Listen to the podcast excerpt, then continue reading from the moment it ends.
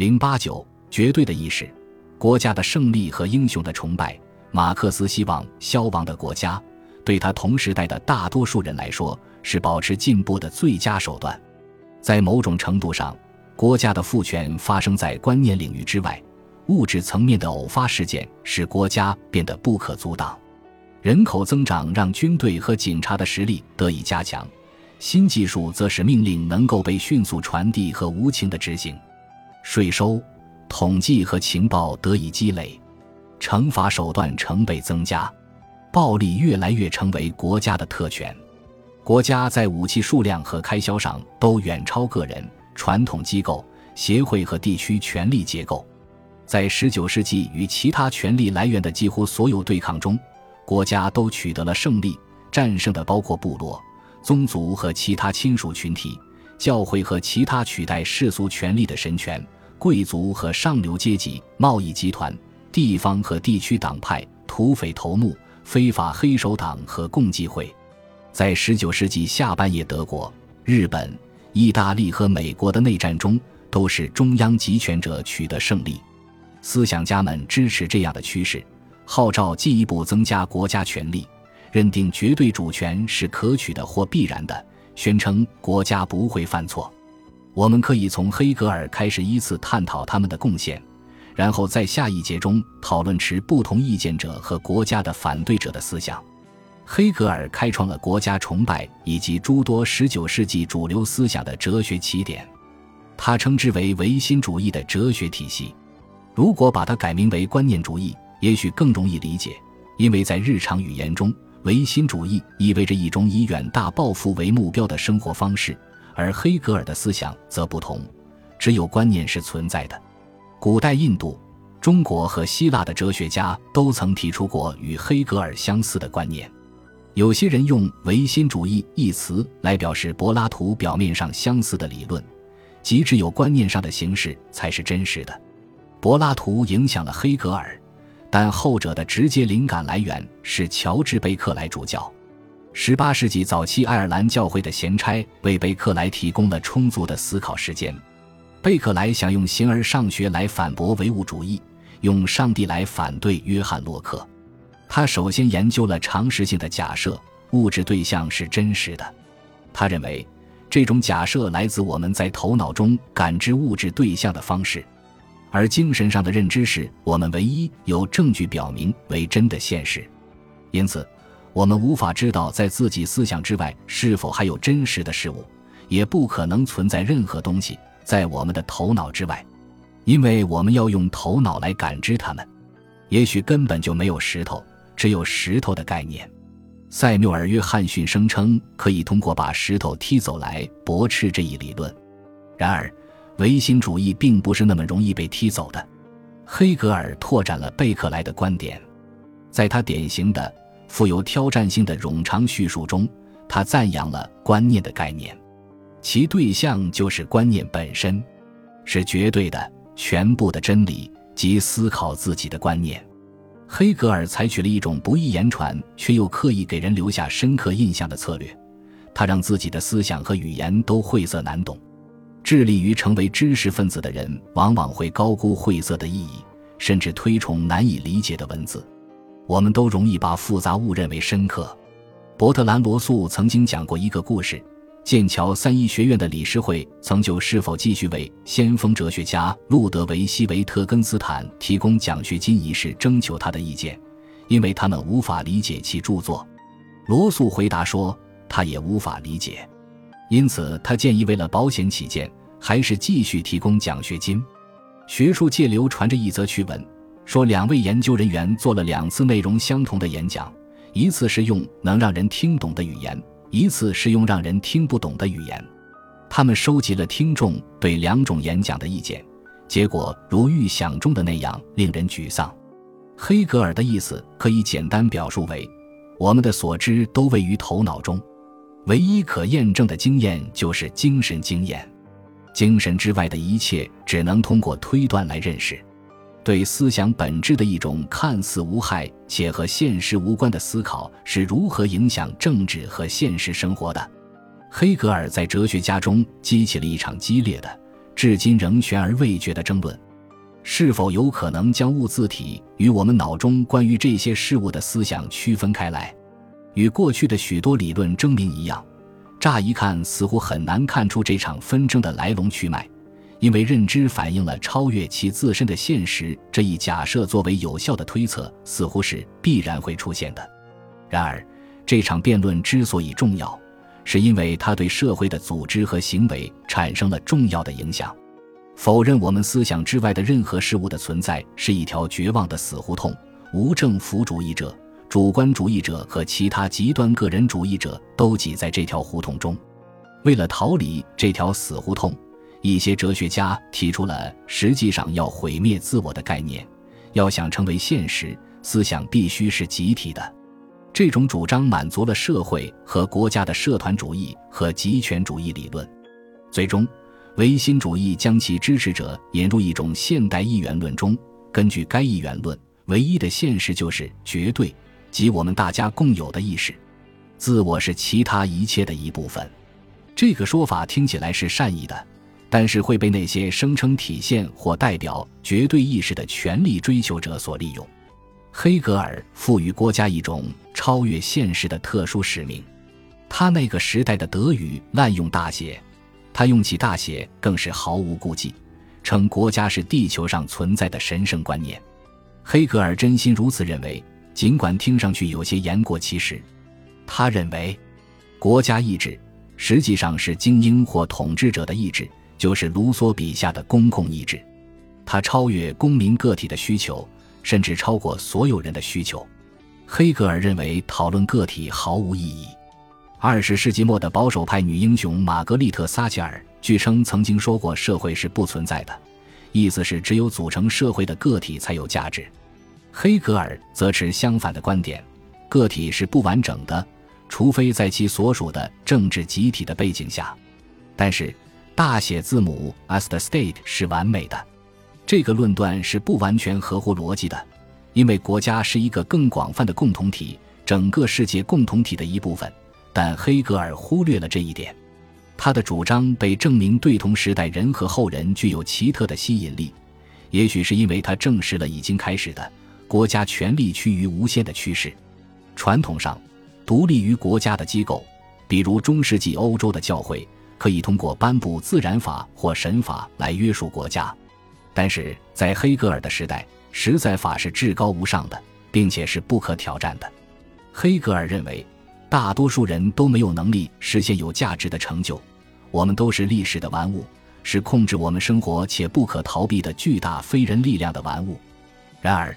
偶尔会出现具有非凡智慧或才华的世界历史人物，可以体现时代精神，在不改变历史进程的情况下推动历史的步伐。因此，自封的英雄和超人应运而生，站出来代表其他人诠释绝对。倾向于反英雄的二十一世纪知识分子很难理解十九世纪是一个英雄崇拜的时代。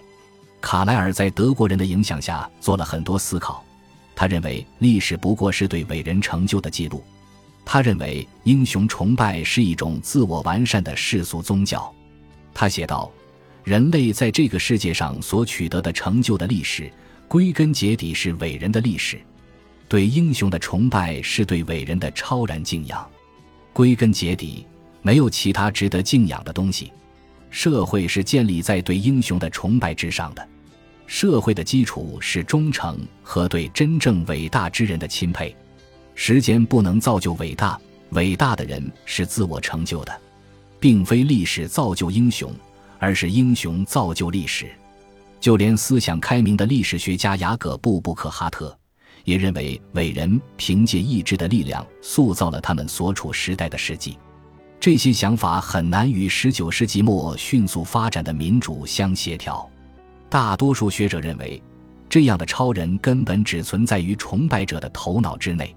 世界历史不过是伟人的传记。这句话现在看来似乎有些过时、离奇、古怪或带有抱怨色彩。这取决于你对专制或欺凌者的害怕程度。卡莱尔曾说：“无论我们看待伟人的方式有多么不完美，我们都不可能不从他们身上汲取些什么。伟人就是闪光的喷泉。”在他身边美好愉快。那光可以照亮世界，驱散世界的黑暗，一种自然的光，因神赐的能力而闪耀。读到这句话，人们会产生怜悯、嘲笑或厌恶情绪。卡莱尔将民主定义为永远找不到任何英雄来统治的绝望，民主却已使英雄显得过时。如今，我们可能更赞同赫伯特斯宾塞对卡莱尔的反驳：必须承认，一个伟人的诞生取决于一系列复杂的影响，这些影响使他所属的民族得以出现，使这个民族慢慢形成的社会状态得以出现。在他塑造自己的社会之前。他的社会必然先塑造他。然而，在19世纪，个人崇拜重塑了整个文化。英国小学生流行模仿威灵顿公爵，奥托·冯·俾斯麦成了德国人的榜样。拿破仑·波拿巴任第一执政官之前默默无闻，但以他之名产生的英雄主义呼声激发了众人的崇拜。在美洲，神话抹去了乔治·华盛顿和西蒙·波利瓦尔的人性弱点。黑格尔自己的英雄崇拜则是血腥的专制，英雄为团体服务、政党、国家、运动，只有圣人才能代表全世界的美德。随着大众普遍认为英雄已取代圣人，世界变得越来越糟。由于相信伟人可以拯救社会，民主政体将越来越多的权力交给了他们的领导者，在二十世纪的许多情况下屈服于煽动和独裁者。超人崇拜的危险本应在弗里德里希·尼采的作品中显露无遗。尼采是一位失意而偏狭的哲学教授，在19世纪后半叶的大部分时间里，他颠覆或反转了他所厌恶的所有传统思维，直到他的批判能力简化为反对，他的愤怒变成偏执，天才陷入妄想。他在信中表示自己要被钉上十字架，要求德国皇帝自我牺牲，并敦促欧洲开战。他认为，我们文明的无政府崩溃是为拿破仑这样的超人付出的一个小代价。就是这个拿破仑以征服者的身份来到年轻的黑格尔的家乡，激励了这个神学院的学生。尼采补充道：“小人物的不幸没有意义，除非让强人感受到。”他认为艺术家暴君是最高尚的人，而残酷的精神化和深入化是最高的文化形式。这听起来像是讽刺性的挑衅。尤其众所周知，尼禄是这两种特质的体现。这个疯癫自负的罗马皇帝成了虐待狂的代名词。据说他对自己的死去感到遗憾，因为他的死也代表了艺术的损失。然而，尼采是完全真诚的。我教你如何成为超人，他如此宣称。人是必须要被战胜的。尼采的道德哲学似乎在鼓励渴望权力的剥削者滥用权力。他的主人道德很简单，即通过否认真理的存在来解决真理的问题。只要一种解释更能让选择者自我实现，它就优于另一种解释。同样的原则也适用于道德。尼采提出，所有的道德体系都是暴政。带着这个想法来思考一切道德，他教导人们憎恨放任者，憎恨一切过大的自由。让人们从根本上受限于狭隘的视野和最近的工作，其实是教导我们缩小视角。从某种意义上讲，是愚蠢的。爱邻人只是基督教对距邻人的委婉说法。所有这些道德，他问道：除了对抗热情，还有何用？尼采在他那个时代是孤独的，但也注定代表了未来。在主要著于19世纪80年代的作品中，尼采呼吁将复仇。愤怒和欲望重新归类为美德。他的建议还包括采用奴隶制，让妇女服从鞭打，通过光荣而血腥的战争来改良人类，消灭数以百万计的劣等人，消除基督教及其对弱者可比的照顾，以及奉行强权及公理的伦理观。他以征服者必然优于受害者为理由，声称这些都具有科学的正当性。我。满心期待着，他写道：“有一天，生活会比以往任何时候都富于邪恶和痛苦。”所有这些使尼采成为希特勒最欣赏的哲学家。但是希特勒误解了尼采。尼采的仇恨之广，足以把国家也包括进去。他钦佩个人的力量，最厌恶国家强加的那种道德。就像许多被希特勒误读的伟大思想家一样，尼采的作品也被扭曲，并被迫为纳粹主义服务。在19世纪中叶，道德哲学进一步助长了超人崇拜、自主的观念和意志的至高无上。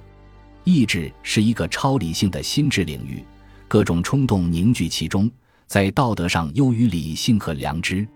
这种野蛮思维的支持者很难说真正将其实现了。阿图尔·叔本华是一个隐居的、自我放纵的、倾向于神秘主义的人。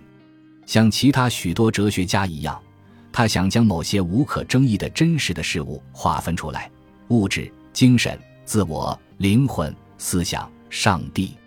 叔本华突然想到了“意志”这个词的意思是难以捉摸的，甚至对他来说也是如此。但叔本华显然认为可以把意志与理性或道德区分开来，通过一条地下通道和近似背叛的秘密盟友，他获得了如此独特的自我认识，令人信服。对于大多数人来说，叔本华所认定的人生目的以及意志所寻求的命运都是令人沮丧的。一切的灭绝，叔本华声称就是佛陀所说的涅槃。通常只有边缘人。愤世嫉俗者和失败者才会拥护无条件的虚无主义，但其实叔本华并不是字面上的意思。他的目的类似其他神秘主义，是神秘的上升。首先是放弃外部世界，之后走向欣喜的自我实现。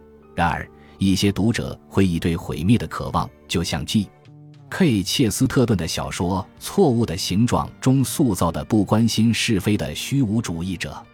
我什么都不想要。他说：“我什么都不想要，我什么都不想要。”重音的变化标志着从自我主义到意志主义，再到虚无主义的道路。尼采将叔本华的信息传递给了二十世纪即将崛起的超人，他在这个过程中还对其进行了改动，暗示意志也包括斗争的冲动。只有通过某些人的胜利和对另一些人的统治，才能解决问题。世界就是权力意志。尼采对潜在的超人喊道：“别无其他，而且你也是权力意志，别无其他。”对希特勒和墨索里尼这样的人来说，这正是帝国主义和发动侵略战争的正当理由。莱尼里芬施塔尔给他为希特勒制作的声名狼藉的宣传片取名为《意志的胜利》，这是他对元首自我形象十九世纪谱系的致敬。本集播放完毕。感谢您的收听，喜欢请订阅加关注，主页有更多精彩内容。